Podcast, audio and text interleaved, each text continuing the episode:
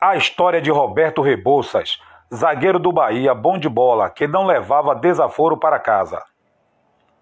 Paulo Roberto Rebouças de Carvalho nasceu na cidade baiana de São Félix em 10 de abril de 1939. Começou jogando como ponteiro esquerdo nas equipes amadoras do São Cristóvão. Começou jogando como ponteiro esquerdo nas equipes amadoras do São Cristóvão Atlético Clube de Salvador, antes de chegar aos aspirantes do Esporte Clube Vitória em meados de 1956. Promovido ao, promovido ao elenco de profissionais no início dos anos 60, Roberto permaneceu no rubro-negro até o ano de 1963, quando foi transferido ao Bahia em uma troca que envolveu o atacante Didico. Pouco depois de sua chegada ao novo clube, participou do elenco que disputou o torneio internacional de Nova York em 1964. Com o estilo de não levar desaforo para casa, Roberto Rebouças mostrava sua técnica dentro de campo e com sua inteligência ele entendia que se num clube de futebol o treinador não sabia mais que o jogador ou não sabia se impor, ele tomava a frente e assim Roberto ganhou o apelido de Muralha Baiana. Na temporada de 1965, Roberto se firmou como capitão do time e com seu estilo de liderança, imagina só que ele chegou até a se desentender com o presidente Osório Vilas Boas, mas foi logo, mas foi logo interferido pela turma do Deixa Disso. O cara não era de brincadeira.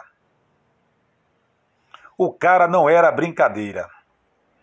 Nessa temporada, só o tricolor que dificultava a vida do rubro-negro baiano, que contava em seu elenco com o atacante Mário Sérgio.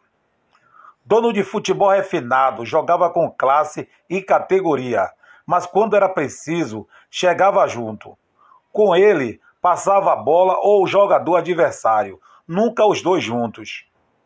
Superado esse mal-estar doméstico, Roberto Rebouça, superado este mal-estar doméstico com o presidente Osório Vilas Boas, Roberto Rebouças estava em franca ascensão quando fraturou a perna. Inativo por algum tempo, permaneceu no estaleiro do Bahia até 1966, quando um fato bastante curioso aconteceu. Em 29 de novembro de 1970, o Bahia derrotou o Corinthians por 3 a 2 em partida válida pelo torneio Robertão. Rebouças bateu seu automóvel e não tinha dinheiro para o conserto. Foi então que o empresário de futebol, Emilson Gomes, propôs arcar com os custos do carro, desde que Roberto topasse ser transferido para outras agremiações. Emilson Gomes, que na época já Emilson Gomes, que na época já tinha trabalhado na transferência de outros jogadores para o futebol paulista, cuidou dos detalhes burocráticos para que Roberto fosse para o Palmeiras. O Bahia recebeu 30 mil cruzeiros pelo passe de Roberto Rebouças, que só permaneceu oito meses no Parque Antártica em razão de atritos pessoais com o treinador do Verdão à época, Fleitas Soliche, e com, então, e, e, e com o então diretor Ferrúcio Sandoli. Ferrúcio Sandoli. Roberto limpou seu armário na academia e foi para a cidade de Ribeirão Preto defender o Botafogo Futebol Clube, quando finalmente assinou seu primeiro contrato vantajoso. Pouco depois, a situação financeira do clube mudou. Roberto, parado por uma séria contusão, chegou a emprestar dinheiro ao Botafogo, que na época estava construindo seu novo estádio. O zagueiro pensou em voltar ao... o zagueiro pensou em voltar ao futebol baiano, mas decidiu ficar por perto para continuar seus estudos em economia e ainda receber o restante da quantia devida pelo Botafogo. Dessa forma, assinou um contrato de pouca duração com os dirigentes da Ponte Preta de Campinas.